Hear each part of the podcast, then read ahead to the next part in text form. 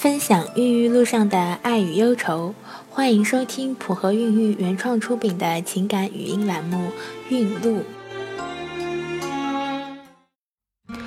大家好，我是小何医生，又到了每周的孕路时间。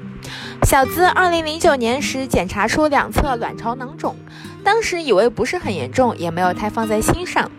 二零一一年结婚后，小资想怀个宝宝，可是中药调理、检测排卵、备孕良久都没有好消息。小资一咬牙，克服对手术的恐惧，在二零一二年去做了宫腔镜，确认小资是子宫内膜异位症，手术效果立竿见影。那年八月，小资就怀孕了。不幸的是，胚胎发育不良，九月底小资胚停清宫了。这次胎停不仅给小资的身体带来了影响，也引发了家庭的矛盾。婆婆一心想要抱孙子，知道小资的病情和流产的消息后，开始对小资越来越不满，话中带话，态度冷淡，连带着老公也在婆婆面前被训斥，找个老婆没眼光。小资听得心里委屈，老公也是两头为难，婆婆也只是对孩子心急，外面的街坊邻居都抱着孩子晃悠，心里很不舒坦。小资念着老公，也没有和婆婆起太大的冲突，只是心里难受，四处求医。去生殖科检查后，小资走上了试管之路。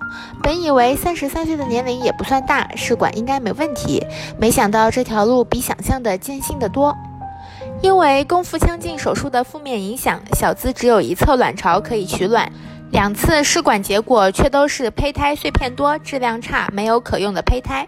小资到大医院找了知名的专家，重新制定了试管方案。三次取卵，终于配成了两枚胚胎，总算不必再面对移植日无胚胎可移植的难堪。这次小资移植了一枚冻胚。对于移植一枚胚胎的怀孕概率有多大，小资没有去多想，只是想着顺其自然吧。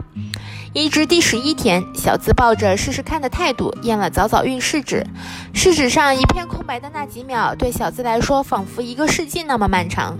但是慢慢的，竟然奇迹般的出现了第二条红线。也许是经历了太多的坎坷，攒下的人品，终于在移植时爆发了，让小资一次移植成功。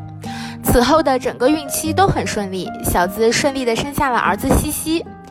婆婆看到孙子也乐开了花，天天跟邻居炫耀自己的大孙子，婆媳之间的关系也修复了不少。回想过去的几年，中药、手术、试管，多少次两地奔波，身心俱疲；多少次面对胚胎质量差的难题，前路茫茫，不知何时才是尽头。如今一切艰辛都已过去，一家终成三口。这就是今天的孕路故事，普和孕育祝您一路好运。